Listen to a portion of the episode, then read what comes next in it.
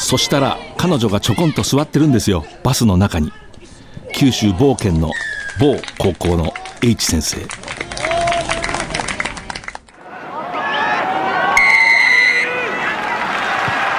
藤島大の楕円球に見る夢。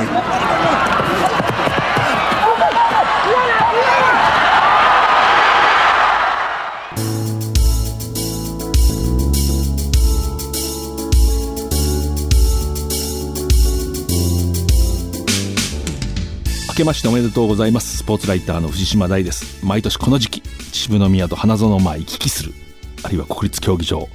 そういうまあ日々を送るわけですけれども。この番組毎月第1月曜午後6時15分からお届けしています。1月のゲスト関西のまあラグビー報道のもはや重鎮ですかね。怪人物かもしれない。スポーツライター静め克也さんです。お楽しみに。えまずはこの1ヶ月。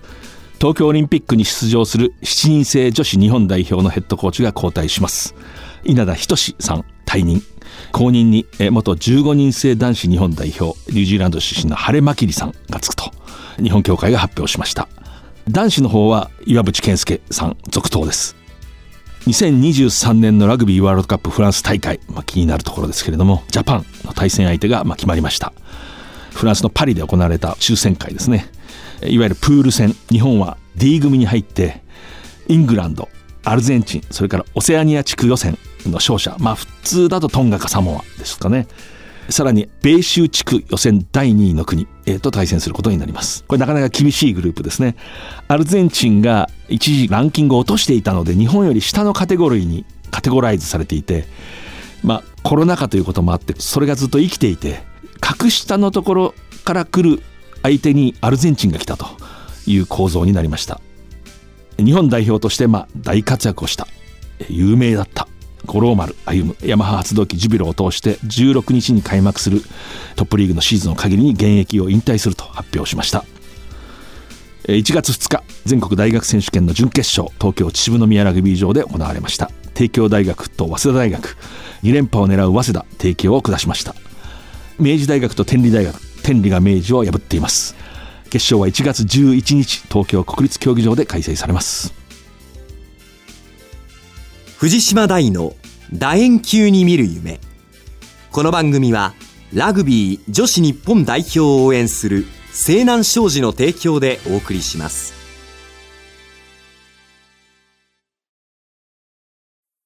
今ここから始まってゆく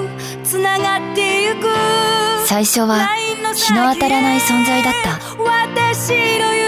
けど今や世界が舞台となった。一人じゃないあなたと輝き桜リサイクルモアウィーキャン西南商事はラグビー女子日本代表を応援していますスポーツライターの藤島大です。今月のゲスト私の同業者スポーツライター静め克也さんです、えーよろしくお願いします。よろしくお願いします。昔から取材の現場でよく会う今もたまに会います。えーでまずちょっと私の方から略歴を紹介します。静め克也さん。1966年大阪府吹田市の生まれです。えー6歳から大阪ラグビースクールでプレーを始めて大阪府立摂津高校それから立命館大学。えーラグビー部です。そして大学卒業後大阪のデイリースポーツそれから大阪のスポーツ日本新聞で、まあ、取材記者などを経験。記者時代主にプロ野球それからラグビーを取材しました。現在はまあ独立したスポーツライターとして専門誌ラグビーマガジンや関連サイトラグリパーウエストこれね知る人ぞ知る名コラムが連載なんですけれどもそれをまとめた本がこのほど、まあ、出版されました。その他著書「花園が燃えた日論争者」そしてまあこれプロ野球関連ですね。君は山口隆を見たか。伝説の剛速球投手。これ講談社の本ですけれどもこれまさに伝説の高速球投手私なんかもよく覚えてます。山口隆についての、まあ、著書などがあります、えーでまあデイリースポーツを一回退職をしてその後こうニュージーランドに単身、まあ、渡って本場のラグビーその他に触れるという経験もされています。関西系の怪人物なんでどうしましょうか？高校ラグビーからいきますか、はい。今ちょうどほら100回大会まあ、全国高校ラグビーですね、まあ、いわゆる花園、まあ、花園で100回やってるわけではないんですけれども、はい。まあ、長年、まあ、取材をしてるしお父さんが、まあ、大阪府立茨城高校などでラグビー部の、まあ、監督をされたということ。あるいはその関西協会の役員のような立場であったということが、幼少の頃からねこう要するに花園ラグビー場こう出入りしてる。つまりもう花園の高校ラグビーはもう物心ついた時からまあ何らかの形でこう目にしてると。えー先ほど著書「花園が燃えた日」これ1988年の元日ですね、まあ、まさに伝説大阪府立北野高校と京都の、まあ、一律伏見工業高校あの伏見工業が、まあ、花園でぶつかって、えーまあ、大変な、まあ、人気というか注目北野高校というのが古豪というか古い、まあ、伝統のある学校だったということもあって、大阪の。それと強豪の伏見工業がぶつかる新聞記者で現場にいましたけれども、大変な人でね。それについてのルポなんです。で、これはまあどういうきっかけでその本をまず書こうと。これはですね、2009年にスポーツ日本を辞めるわけですね。まあこれはちょっと僕がわがままで辞めさせてもらったということがあって、あまり将来的なものを考えずに辞めてしまったと。あでまあニュージーランドに行ってなんかビジネスするとか、トップリーグのチームで、えーマネジメントするとかというような話があったんですけど、まあでもそのまあいろいろ頓挫したこともありで周りからやっぱりまあちょっと原稿書いた方がいいよと、あなたの原稿はっていうような話を言われて僕はさほどその原稿に自信も持ってなかったし、普通にまあ書いてたんですけども、周りがそう言うので、じゃあそっちの方向でってもう一回戻ってって思った時にやっぱりスポーツライターになると本一冊ぐらい出さないといけないだろうと。なるほど。ね、やっぱりそれが名刺代わりにもなるしって。で紹介してもらってこの論争者というのを今井という編集者少ない初版でも最初の、えー、すり出しでも出してくれるとこっていうことでここを紹介していただいて、でじゃあどうして花園が燃えた日、まあ、この形になったのかというと、まあ、両方のやっぱり監督にお世話になってた部分があって。まあ、伏見工業はあれですね。あの、山口先生、山口、まあ、義治、まあ、良二さんってみんな呼びますけれども。そうです、ええ。うちの父が三重国体ですから、もう何年前なのかな、40年ほど前に行った時に、風呂場で山口先生と一緒になって、まあ、うちの親父に先生、ちょっとシェービングクリーム貸してくださいって貸したら、すっからかんになったと、全部使い切ったみたいな、そういう そういう笑い話まあ、とでも今のエピソードはいろんなことがわかりますね。そうなんですよ。そういうそういうことです。すごい。で、先生ありがとうございました。人が人から借りたものを全部使い切る男それはそれですごいんです。そういう人がでまあ劇的優勝を遂げたりするはい。まあ大した方です。まあそういうつながりがあったり。で、ジミ先生っていう監督。それまあ北野高校のそうですね。はい北野高校の監督は、まあドクターでした。うん自密の自由の字字。に見る。見る国会議員でジミさんという国会議員が、あ,、の方の親戚になるんですけれども、お医者さんですね。肛門科委員をやってました。あはははい。その先生が、まあ北野の OB で。いいですね。肛門科のドクターとシェービングクリームの戦い。そうです。そうそうまあ、そう、その、そういううまいな、さすが。いや、まあ、それでですね、私はその父が役員をやってた関係で、もう4歳、5歳からラグビー場に通ってるんですよ。ええで、父はまあ、記録の方が専門で記録員で、2世代前の花園で、そこに行く。父親は作業でうるさいんで、まあ、小遣いちょっと渡して、これで遊んでこいと。んで、私が遊んでた場所を受け入れるのは医務室がありましてね。はいはいはい。そこでもうずっと入り浸ってて、だドクターの先生にすごい可愛がってもらってた。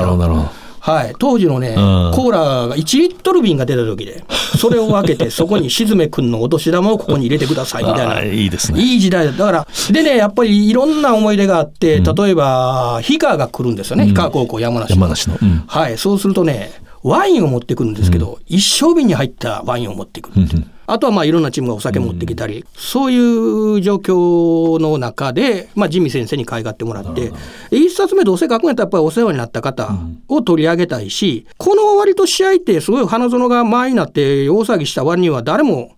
書いてなかったんですよね。で、たまたままあ、その現役の記者時代から MBS 毎日放送によくしてもらってて、で、その当時のスポーツの部長だったと思う。まあ今でも現場で出てらっしゃるの、宮前さんという方にお願いしたら、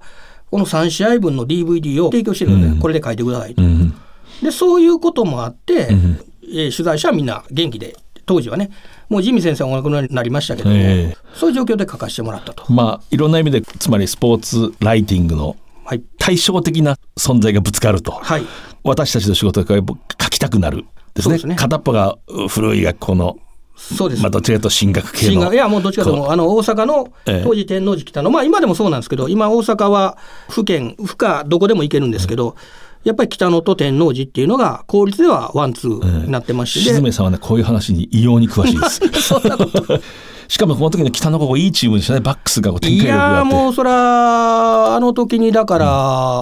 バックで2人高校ジャパン、スクラムハーフの宮内、ええ。宮内治というのとウイングの栗山ですね。栗山君、ね。ええ。まあ、栗山君は同志社行って、まあ、活躍する、宮内は関西学院に行く、んそんな感じでした。ねあの日のウイングいいなと思いましたよ。ああ。の後に大阪の知事になる人ですね。それは11番ですな背番号は11番橋本徹あの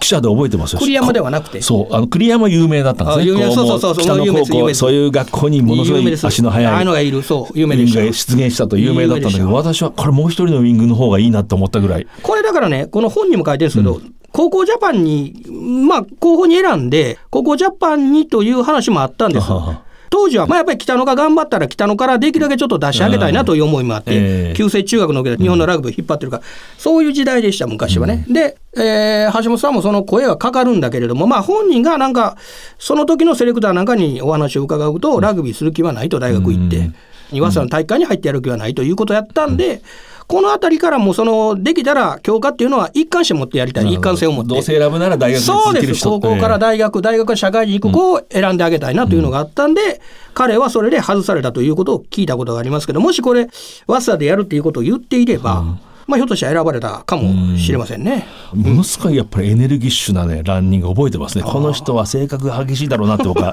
記者席から見て思いましたよ。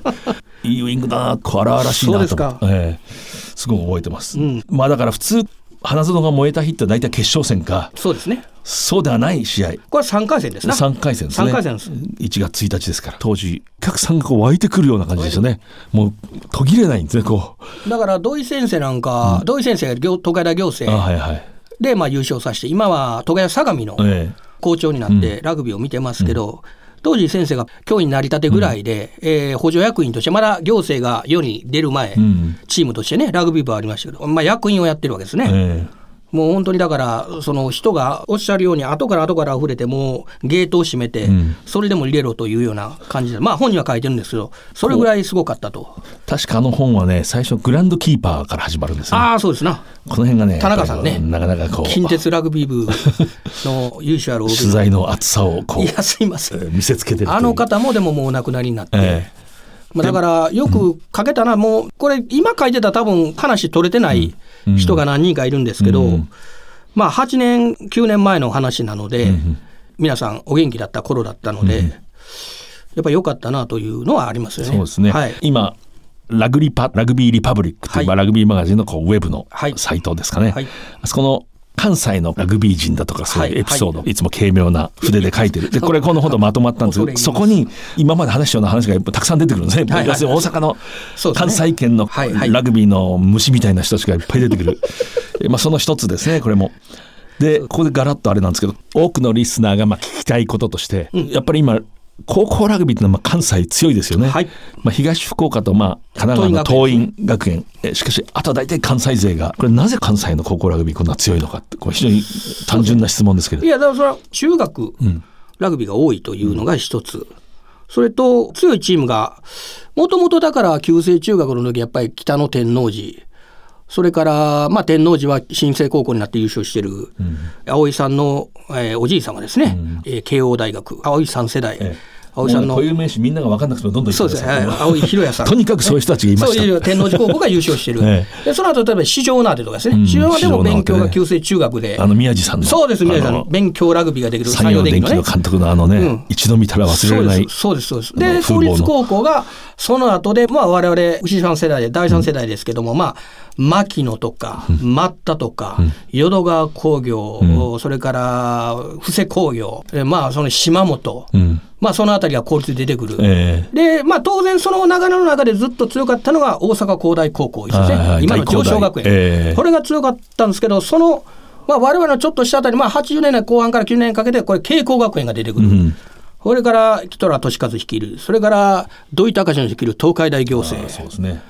そういうのが出てきて、で、90年代の後半ぐらいから、あまあ朝鮮高校、大阪長高ですね。うん大阪朝鮮高級学校高級学校ですね、正式名称は。要はやっぱり強いチームが出てくる、そこに対してこう切磋琢磨していく、その流れだと思うんですよね。独走させないでね。そうでそういうことです。阻止しようとして、はい。踏ん張る指導者が出てくる。そしてそのまあ根っこを支える中学ラグビー。はい、で中学ラグビーがなぜ下がるやっぱり大阪やんちゃな子が多いのでうん、もともとやっぱり野球とラグビーでやんちゃな子を救うためにうん。血の気の多いね、ね。あんまり街に出て悪さしないようにえ学校の中で行くと。でえー山口先生が有名な八坂の慎吾、山本慎吾先生を入れるときに、これはまあ京都で有名な不良やったのを、道具だから慎吾と、ラグビーはルールのある喧嘩だと、うんこれ今、インテグリティだなんだ言うてますけどね、もともとラグビーって荒いスポーツなんですよ。まあもちろん今、ちゃんとやらないといけませんけど、だからこう今ね話聞いて興味深いのは、ん。これがね首都圏でまあ東京、ん。です私なんかがまあ住んでる。ラジオ日経も普段は東京から送る、今日は大阪から城の近くに大ね阪で収録してますけれども、東京はどちらかというとラグビーとはなんとなくこう紳士であるみたいなものが若干こうまだありますよね。って大阪っていうのはね、やっぱりこう全ての人がやるんですね。そうです。そういう硬い人たち、はい。え勉強が大好きな人たちもやるし反対かなっていうような人たちもやる。そうですね。だからまあウェールズみたいな感じでね 東京がイングランドだとこうウェールズみたいな、ああ、いいですね。あらゆる階層の人がやる。街一丸で割とラグビーに利用してるという、うん。ウェールズも炭鉱夫がやりの、ホワイトカラーがやりのというところですわね、そういうその、まあ、一生懸命汗を流して、お金を稼ぐ人もやりながら、知的な人もやるという、街が一丸となってやってる雰囲気はありますよ関ね。西のその静めさんが連載してるストーリーがなんで面白いのか、まあ、いろんな人が登場ししてくるこう短い連作というかね連載コラムなんですけどやっぱりこう人がコクがあるんですね。やっぱりあれ東京で連載してもあそこまでね面白くなるのかなって私もちょっと思う。あのやっぱり出てくる人出てくる人が今まさにありとあらゆる人たちが出てきて、あえーーで特にあの本が貴重「ラグビーが好きやねん」っていうまあ本なんですけども、もうベタベタのね、ネえーミングですけどね。あの中学の関西圏のこう指導者に光を当ててるところもあってこれ私非常に貴重な仕事だと思って大体ねこう日本のスポーツ界でいつも中学の指導者っていうのは日が当たらないなって私はいつあもね。高校の名称って言うと野球でも何でもこはいう名前が上がる、まあ、大学も出てくる。もちろんプロ。中学にも必ず名称っていうか名監督。素晴らしい指導者がいる。今回でもね、ラグビーリパブリックで多分あの、朝日新聞の野村記者が、ん。千歳中学の東京のね、あの人も監督を、うんうん。取り上げてたような気が、だからああいう人が東京の多分個体数よりも大阪の方が多いんじゃないかと、そうあのああいう人もいらっしゃるんですよ、東京に。ええだけど、大阪はそれがまあ歴史があって、だからその大阪の、まあ、もちろんスクールのコーチ、運営してる人ももちろんですけれども公立中学のようなこう町の中学ですねこうはい。普通の、そこにラグビー部があって、そこに素晴らしい先生たちがいる情熱的なこの人たちがいかに日本のラグビー界に貢献してるかと。そうです、そうなん人材をラグビーに引き寄せる。そうです。えだから、ラグビースクールってどっちかと私の頃もそうですけど、まあ言ったらちょっとお坊ちゃん的な部分があるわけですよ。うん。当時、私がラグビースクール入ったのはもう6歳なので、50年ほど前の話ですけども、ラグビーをやってる人、やってた人の指定か、ないしはまあちょっとお金持ちの、ん。お金のない人はプロスポーツに行くという感じだったので、そういう流れがずっとある中で、中学っていうのは誰でも、まあ義務教育は誰でも入りますわね。で、そこからまあスタートすると。いうことで、ラグビースクールもいいとは思いますけど、やっぱ僕は個人的にラグビースクール出身とはいえ、中学ラグビーがやっぱり盛んだというのが、えちなみに静め克也さんポジションはスクラムハーフですね、はい、そうです。大阪ラグビースクール時代超小学級と言われた有名な知る人しか知らないもちろん。ああ、そうなんですよ。だから今、神戸製鋼のチームデリ方をやってる福本はいはい。正幸、福本が。天王寺高校慶応大学のプロップ顔がね、あだ名がゴリさんと言って、顔がまあそういう感じなんですけど、私がだから小学校3年の時にブイブイ言わしてる頃に彼が2年生で来ましてね、今でも言うのに、静めさん、口聞いてくれへんかったよね、小学校の時。いや、それは、一個下の僕ら広いまで数は少ないんですけど、強かったから、小学校4年からラグビースクール大会が始まるんですよ。うんえで4年、5年、6年と3連覇するわけですよ。つまり強いクラブの中心選手だった超小学級のところがそれでもう人生打ち上げ花火で終わってしまうわけですよ。で、ついたあだ名が超小学級でね、超高校級ではなく。でちなみに摂津高校、これまあ大阪の府立の学校ですけど摂津高校時代もこうなんか選抜に選ばれて、まあまあ、あのーそれはね、父親のあのコネクションなんですよ。まあ本当に。それをね素直に言えるといやいや、だって、高校のさ高3になる春ですよね。3月ぐらいに近畿地区の普及指導講習会で、これはね、各地区に日本協会がこうやっていくわけですわ。当時の名簿を見ると、例えば、東海地区は訓田正宏が入ってるわけですよ、岐阜工業。で、中国地区は竹原高校の大内。理工に行く。彼らがこう名前載って。るで大阪はそのまあトップではないけどそのちょっと下のレベルからの人を呼びましょうっていう中で当然国体のオール大阪と併用してるんですけど、そのなんかあの会議の時にハーフどうしますかっていう話になった時に 当時の荒川先生がですねあ大阪大阪大大工大の、名名称ですよ。名物監督というか名もう名一時の称。一時の名前の子いいますやんって。一時の。一時の名前の子って。そその辺がいいでしょ？沈めじゃなくて。金編に真金で そう実の。真そうだみんな黙ってしまうわけですよ。ああそれで行きましょう。でそれを親父が帰ってきた父親がですね、お前荒川先生のおかげで入れたぞって。だ僕は大阪工大校、まあ、上昇は一応心の中では大事にしてるんですけどね、荒川先生にそうでまあ行って国体のセレクションが6月になる。その時に清宮克行が来るわけですよ。学年はどうなんですか？学年。1個下です、えーだから彼が高校2年の時にもうすでにオール大阪に入るわけであすよ。あなるほどなるほどすごい選手でした。静かな人間で喋らへんかったですけどね。はあ高1の時に待った高校で運気になるわけですよ。ええでもうレギュラーになってで高2になってバックロにで何バイトで呼ばれてくるわけですよ。ええで静めさんが公立校から黙っとけばよかったんだけどそういう事情があって。でまあ、入れてもオール大阪のまあ、父親が頑張ってるからでそのセレクションのの場というかまあそういうはい。ところに1学年下に大阪府立松田高校のそう。でね、えっとその時に3チーム呼ばれるわけですよ。清宮克行という男がいたと。そう。ABC3 チーム言われて、僕と清宮は、清宮さんやね、もう年1個下。清宮さんがまあまあ、偉なってるから今。えこれで一応、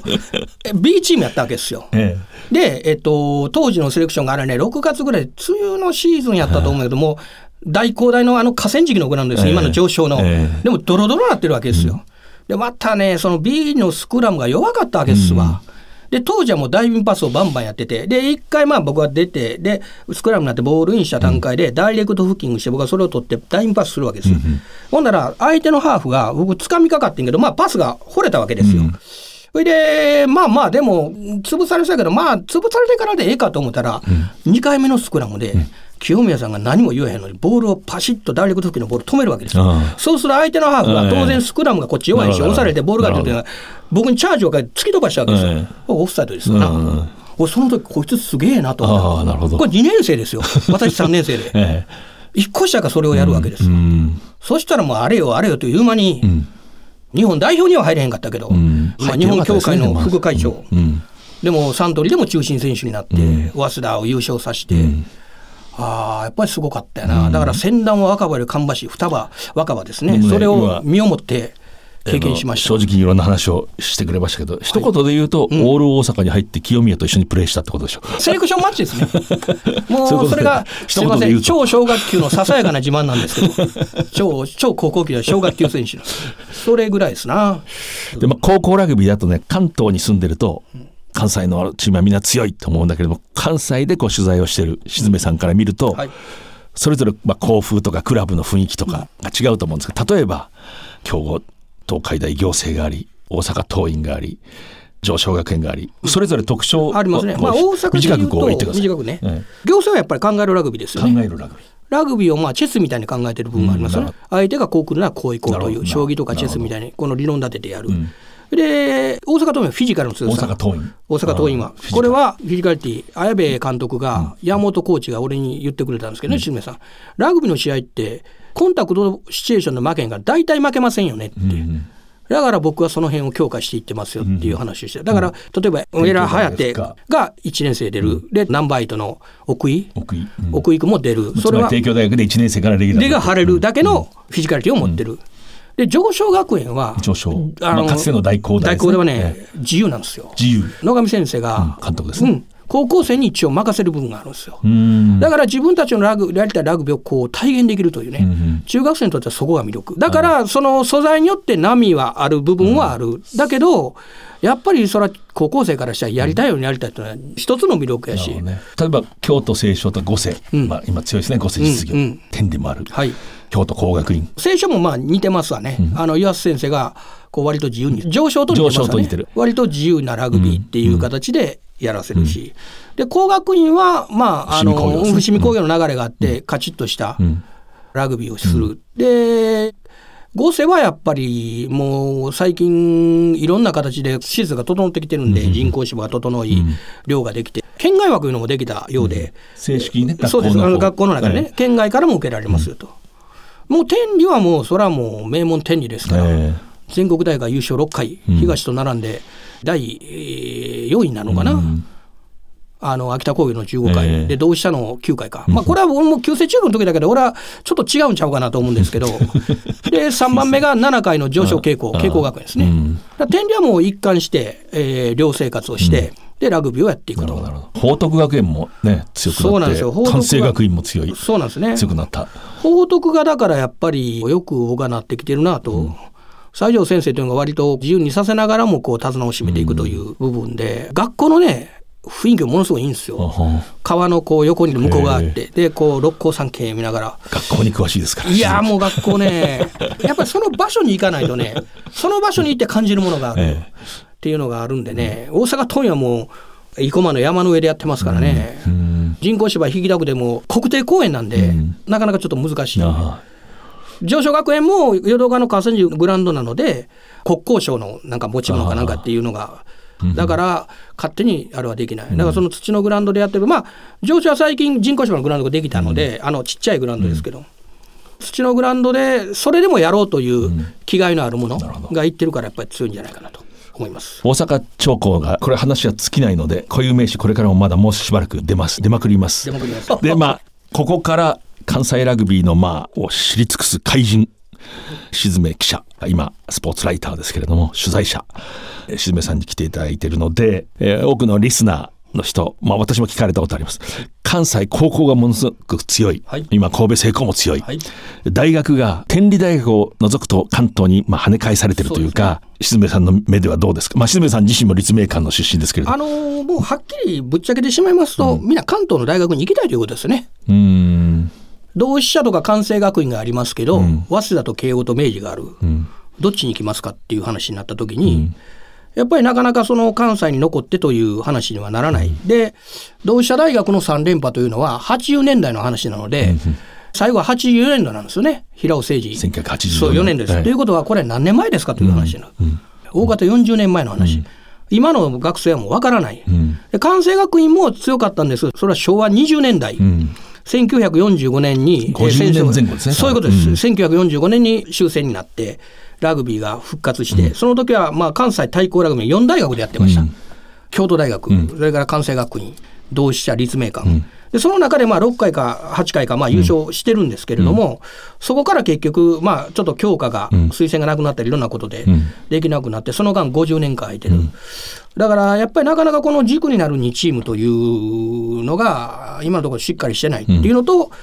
やっぱりね、関西のまあ、某有名指導者とちょっとこの前も話したんですけど、うん、やっぱり関東行けって言うんですわって。で、どうしてですかって聞いたら、やっぱりね、男は大会を見た方がいいと。大きい大きい海をね、えー、関西で縮こまうよりも、関東に行って、うん、ね、広い世界を見て、ああ、私もそうだな、ということがあって。じゃあ、どうして天理が勝ってんだ？やっぱり天理は小松さんが、うん、よく、ね、うん、小松哲夫が、監督はやっぱりよくラグビーを研究して、まあ、ヘッドコーチが氷見というコーチがフォワードを見てて、氷見さんがやっぱりフォワードのブレイクダウンとかそういうところをきちっとまあ、えー、修正する。氷見さんってどういう字書くんですか、えー、比較の日に見る。これ天理の OB で本題行って、で、戻ってきて、小松さんの補佐をしてる。であとスクラムは岡田、えー、岡田昭久、うん、まあ通称秋ですね、うん、明治大学出身の人がこのもう20年弱見てるという、小松監督は自身は同志社大学出身ですね。そうです、えー、だから秋さん岡田さんと小松さんは高校の同級生、天理高校の。で岡田昭久はそのまま明治大学行く、で小松さんはその卒業して2年間フランスに留学してると、で帰ってきて、えー、同志社大学に入ると。で同志社大学を入って卒業後は日清製鋼。もうこっちチームなくなりましたけど、山口になった、まあ、強いチームでしたねこれもそれなりの。そこでやってで天理に戻ってきて指導者の道に入ると、うん、それがだから93とか4とかの話ですからやっぱり25年、うん、かかってると。かかってるんですよ、うん、ただねあの、先ほどやっぱり人材が東京に行くと、私でもこう J スポーツで解説してこうメンバーをこう見るんですけど関西リーグね、十分じゃないかと思うんだけどその通りですみんな強豪校で決してそんなにあのね、まあ、数人本当の高校ジャパンの中心選手みたいな、確かに関東首都圏に流れるあとそんなに違いますかね、うん、いや おっしゃる通り、ね、やっぱオリジナリティっていうのをなかなか探すのが今、うん、まあ、悪戦苦闘してる部分があると思うんですけど、うん、まあ難しいとは思うんです、今も学業優先で、終わってからの練習になるし、朝練習もできるんです。けど、なかなか難しい、それはどこの大学ももう、大学が、昔はもうラグビー部っていうのが独立してた部活動が、でももう今は何か事故があったり、事件があったら、全部大学がやむってん。ですが、大学が当然管理する、それは当たり前の話で、その中でやっていくとなると、なかなかオリジナリティを追求していくから難しいと思うんですけど、うん、今、天理がもう独走してるみたいになってて、で、天理はまあ強いから、やっぱり選手も集まり出すし、で、4年間、まあ、ラグビーに集中するということでは、いい環境だと思うんですよ。展示の中で量があって、ご飯が出て、きちっと美味しいものが出てっていう中でラグビーを集中するというのは、いい環境になってる。まあ、天理は今はもう強い、まあ、時代を築いてますけれども、関西。同志社でも関西学院でもメンバーを見せた立命館ももちろん、このメンバーがいたらあんまりこう目先の勝負より早稲田や明治や帝京や東海大学に勝つことをずーっと一年中考えてた方が強くなるんじゃないかなって思う。似た者同士のところでこう競り合いすぎてそ,、こで固まっちゃってるような感じがして。まあ、例えば同志社は何年かで監督変わる、で監学もそう、で立命館はまあ中林という監督がやってます、でもこれはまあプロというか、ラグビーを教えるということで、そうするとね、彼ら自身にもプレッシャーがあると思うんですよ、それは大学自体の問題であって、例えば10年とかいう長いスパンで7年、8年任せると2回りぐらい、だから強くしてくれって言ったら、多分そういう形になると思うんですけど、結局、彼らも目先の成績を出さないと、監督が続けられるかどうかわからない。で、そういう状況の中でやっぱりなかなか、本当はそのおっしゃるようにその通りなんですよ。やっぱり関西という地方でしょうな。うんうん、関東っていうのはやっぱり都会、言うてもやっぱり関西はそのこじんまりとした中で、そうですかね。うん、なかなかね関東との交流もまあないですよね。で1月16日、はい。今度はトップリーグ始まりますけど、あれこれ話してもあれなんでもう、うん。えー静めさんは神戸製鋼コベルコスティーラーズに非常にまあ食い込んでるという噂の記者なんでえっとまあ今強くなりましたね。はい。端的になんで強くなったのか。いい外国人が入ってきてあ、やっぱりそれに付随して日本人も入ってくるという、やっぱりダン・カーター取ったのが大きいですよね。神戸製鋼のラグビーってパスラグビーなんですよ。うん。フォワードをまあ3枚4枚、ん。えー左右に動かしながら、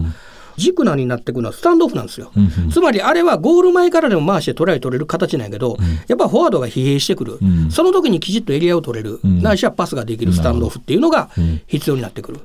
なので今回ダン・カーターが出た後に取ったのがオールブラックスのん。アーロン・クルーデン、クルーデンを取ってさらに控えとして彼がいるわけですよね。あのサンウルブズのスタンドやった。ヘイデン・パーカーが。ああはいはい。でさらにリー・スンシンといって帝京大学を辞めて入った子がいるんですけどスタンドオフで起用したりしてるという。あ。つまりスタンドオフが3枚いてる状況になってる、だからやっぱりそれは多分ウェイン・スミスの方から、あの人も10番ですからね現そう。そうでしょ、ん。総監督の方から指令が飛んでると思うんですけど、やっぱスタンドオフをいいのを取ってきなさいと、パスラグビーはあるけれどもやっぱりラグビーは陣地を取るスポーツでもあると、そこをきちっと補強してると、でベン・スミスもいてるわけですし、ね山中君もいますし、まあ、山ベンスミスはまあ、ウイングフルバック、まあ、で山中君もかぶりますけど、山中良平も山中をスタンドでっていう、やろうと思えばできんこともない、ええ。彼はもともとスタンドオフですから、うん。東海大行政、それから早稲田ではスタンドオフだったので、つまりやっぱりいいスタンドオフを持ってるという。ねことですね。ウェイン・スミスのやりたいラグビー、ん。僕もと、まあ、チーム出るからこの前話したら、やっぱりそのス先ほど大阪ラグビースクールで無視したそうです。沈め。一切話超小をしなかった学級の沈めがうん。だからその男ね、そこにね、良さが出てるんですけど、神戸の、ええ。そういうことをされても、福本正幸は受け入れるわけですよ、私を。僕なんかやったらもう完全無視で逆にね、小学校の時の恨みを忘れるなってなってるんです。それをニコニコしながら、しめさんって来てくれる。やっぱその彼のそういう人徳もあると思うんですよ。がやっぱクラブを良くしてるそうです。彼が来てからやっぱ OB をこう呼び寄せるようにして、去年かな、OB 戦をワールドを呼んできて、例えば今のスーツもワールドで作ってるわけですよ。でそれは昔のライバルやったから、まあワールドはもうラグビーが廃部になってるんですけど、ワールドでチームスーツを作る。あで、そのワールドと、じゃあ、OB 戦しましょうと、神戸戦の。で、まあ、例えば終わってからレセプションで食べ物とか飲むんでる、どっちが出てんねんって聞いたら、うちが出してますって福本が言ってました。あさぞ取材が細かいですねいや、細かい。それはもう そこまでせんとね。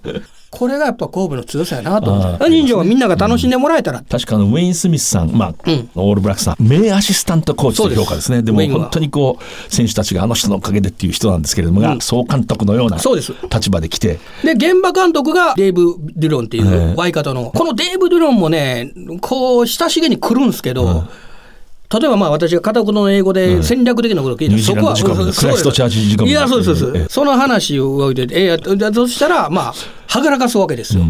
これはね僕はメディアとしては聞きたいんですけど、そこをはぐらかすっていうのはやっぱりさすがだなと思って、まあね、うん、総監督と監督ヘッドコーチのラインができててそれで選手がまあやっぱりウェイン・スミスとやりたいと。パナソニックのロビー・ディーンズと監督者ってくる、それだから久保田のあのフラン・ドゥルケにも言えます、えー南アフリカから選手が来る、うん、ウェイン・スミスがねこれ私が聞いた話、これ静めさん書いたの読んだのかちょっと忘れたんですけど、はい。来て、うん。あの神戸製鋼のあの強くなるはい。前のはい、OB たちがいますね、はい。もうもう定年して普通のおじさんたちはい。の宴会にダン・カーターを連れて、はい。ウェイン・スミスが現れた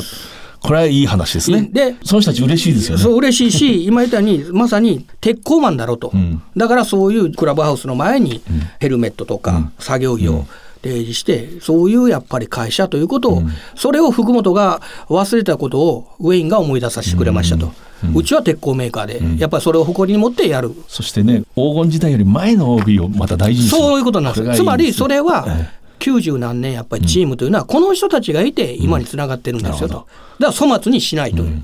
でそれが積み重ねる伝統という。なるほどだから神戸製鋼ってやっぱり人気のあるチームになるのは、そういう日の目を見えひん形してもちゃんとラグビーをつないできて、で会社も配分しなかった、簡単にね。それでずーっと残ってる。だから神戸製鋼はバレーも潰して、陸上も潰して、野球も潰してるんですけど、ラグビーだけは去らなかった。で、それが結局、この前の優勝ですね。なる。ほどなるほどトップリーグの、えー初年度、2003年に優勝して以来ずっと優勝できなかったのは、福本がチームで、まあ、平尾誠二さんが亡くなって、福本がその後を継いで、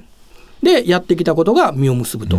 いう形ですよね。静め記者は平尾誠二さんにも可愛がられた。いやいや、もうそれはね、話すともういや、もう番組3回ぐらい必要。いやいやいやいや、ちょっと毛並みの違う人間なんでね、ええ。多分あの面白い思ってやってたと思うんですけど、まあいい人でしたよ、ラグビーのマネージャー、可愛いですね、でおお、そうか。って、じゃあ一席持ってやろうと、本当にイタリア料理、3人で連れて行ってもらって、でも彼女はもうなんか興味なさげに、バクバクこうご飯を食べてたのね、さすがやなって思った、これがそれから25年ぐらい前の話ですね。とまあ、20年。うん。えーかつて世界の坂田と言われた、はい。まあ、大阪体育大学の監督でもあったし、はい。関西協会の会長もした。そうですね。この坂田義弘さんのまた懐にビタッと飛び込んで5歳超小学級。小学級。5歳4歳の時に花園ラグビーの父親に連れてもって、まあ、役員なんで中でうろうろしてた時にまあ先生に声かけられたようなイメージ、僕は思い出持ってて、でまあ大学に大学はまあ別の大学行くんですけど、敵だったわけですねある意味。そうそうそう。だから私の摂津高校の同級生が大阪体育大学に行って、マネージャーみたいなことをしてて、で静め友達ですじゃあ一回家に連れてこいよっていう話なんですうんそれからですか？それからです。でね、本当に僕は考えないバカなやつだったので、もう単純にその時に車の免許がなくて、試合の日に立命館と体育大が一緒にやると。先生電話して、先生乗っけて行ってもらえませんかって。いいよ、じゃあ来いよって言って。そこまた土俵が広いかあら、あ試合前ですよ。で、僕は運転せえへんわけど免許がないから、先生が運転して。横にこれから対戦する大学のやつそうそうそうそうそうこんなんなって乗ってると でそれを見て奥さんの恵子さんと息子のひろし君は電車回りで行くわけですよ気使って。僕は自転車で家のまあ当時あの先生茨城に住んで私吹田近かったね。近かった。ら自転車で行って乗してもらってってまあ今思ったらひどいことやってたんだ大学の時 でもそれを可愛がってくれる、新聞記者の素質があったあったんですよ。もう厚かましいね。えでも本当に坂田先生、だからニュージーランドに行ったのも坂田先生のおかげでえ。一つ目の新聞社を辞めた後そうなんですよ。にどうしようかという時デイリースポーツを辞めにて、ほなその時に周りが90年、99年の話ですよね。まあ英語ぐらい喋れたらフリーランスでいけんのちゃうのっていう話になって、じゃあニュージーランドで漠然と考えて、最初はワイカトに、うんうんうん、北島の行こうかなと、ワイカト大学のシーフスのとこですねシーフスね。そしたら、あの、恵子さんが、奥さんがね、当時そのひろし君が、息子さんね、はい、息子が。あのカンタベリー大学に留学して、クラッシャーチにいるわけですよ。でそっちに行った方がええやろと何かあった時に広し頼ったらええやないかと言われて、一回り下なんですけども。あの頼ろうと。えで1年半ほど、まあ、クラッシュチャーチでお金が尽きるというか、まあ語学校行きながら英語勉強しながら週末はちょっとラグ見たり。でその当時、えー今の久保田のおヘッドコーチやってるあの田辺敦がねシャーリー言って地元のクラブでやったり。パナソニックね。そうです。あと新野正人君が理工から3年間留学シーズンオフ。いろんなチームからクライストチャーチに、まあ、いわばそうでラグビー留学に来るんですよ。人たちと親交を結んだ結ぶんですよ。えで、あと、まあ、僕は話はしたくないけど、バーンサイドまあそこでこう弱みを握って。弱みそうまあまあそういうことですね。もう弱みを握って。やっぱ繋がってるんですな、人生。ええその時はそう思ってないけど、まあそういうもんですねそうなんですよ。だから結局、田辺淳の原稿も、ラグリパウエストの、に乗って、今回この本にラグビー好きやに載ってるんですけど、それも取材した時にあいつが一言言うたのは、僕の暗黒時代を知ったのは静部さんだけですってね。まだ山陽電機に行く前。あの報道学校に辞めて、向こうに渡って、シャーリーボーイズハイスクール、それからクレッチャーチ教育大、まあ、ティーチャーズカレッジと行ってる時代の、はちゃめちゃの時に僕は見てるので、親しみを感じるわけですよ、親しみを。まあ。その時代は知ってる記者ってね。でしかも、まあまあ、あの田辺淳もいい男やから、そこで邪険な親しみも持つし邪険にもすると怖いいう。うんそういや、そんなことない。ちゃんと対応してくれるわけですよ。差し障りのないところは教えてくれると。まあ、長年培ったね人の縁だとか、はい。まあ、あるいは感染歴、はいはいはい取材歴。まあ、今度非常にこう軽妙な体裁の本なんですけれども、はいラグビーが好きやねん、あのはいそこにまあ非常に凝縮されてると、はいいい本ですねこれいやいや意外とあのラグビーに関わりのある B 級グルメがはい登場して、私のまあ趣味に合う話は尽きないので、はい。そろそろ強引に打ち切りでああ、どうぞ。あの、まだ喋り方いっぱい。まあ、よかったらまた呼んでください。西編これ続編がおそらく あればね。ゲストスポーツライター静め克也さんでしたお忙しいところありがとうございますありがとうございました。失礼いたしました。今ここから始まってゆくつながってゆく最初は日の当たらない存在だった。だけど今や世界が舞台となった。一人じゃないあなたと輝き桜リサイクルモアウィーキャン西南商事はラグビー女子日本代表を応援していますそしたら彼女がちょこんと座ってるんですよ、バスの中に。これはまあ九州のある県の高校のラグビー部の監督、H 先生に聞いた話なんですけども、これこういうストーリーです。彼は九州の高校でラグビーに燃えて、首都圏の大学でラグビー部に入り、念願かなって故郷の、まあ、教員になります。で、やっとそのラグビー部を持てる学校に行く。ただしそれはまだ新しいチームというかほとんど活動してなかったのに一から作り上げる。なんとか15人揃った。公式戦にやっと出られるようになった。燃えに燃えて、いよいよその大会の前の日、教室で涙のミーティングをした。で、次の日朝ですね、バスで、まあ、試合会場へ向かう。その学校の前にバスが着く。監督が着く。そしたら、部員の彼女たちがちょこんってみんな椅子に座ってて、座席に。あの時はがっくりきましたって 彼が言ってね、本当にこうラグビー部、高校ラグビーのシーズンにこうよく思い出す話なんですけれども、例えば花園で一回戦なんかこう大差の試合もある。一見そのまあただのミスマッチだってこう切り捨てるのも簡単ですけれども、その敗れた高校だってその地区を突破するにあたって様々な物語があって、まあこういうところから始まるわけですね。で、ちなみにその試合敗れて、その先生は帰りに、よしみんなでラーメン食うていこうっつって、彼女たちもどうぞって言ったらしいですね。私の好きな話です。今日出演していただいた、えー、静め克也さんの著書、えーラグビーが好きやねん抽選で3名様にプレゼントいたします。応募の詳細は番組のウェブサイトをご覧ください。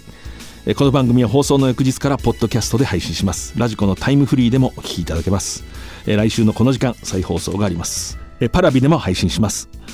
えー次回は2月1日の放送です。藤島大でした。藤島大の楕円球に見る夢。この番組はラグビー女子日本代表を応援する西南商事の提供でお送りしました。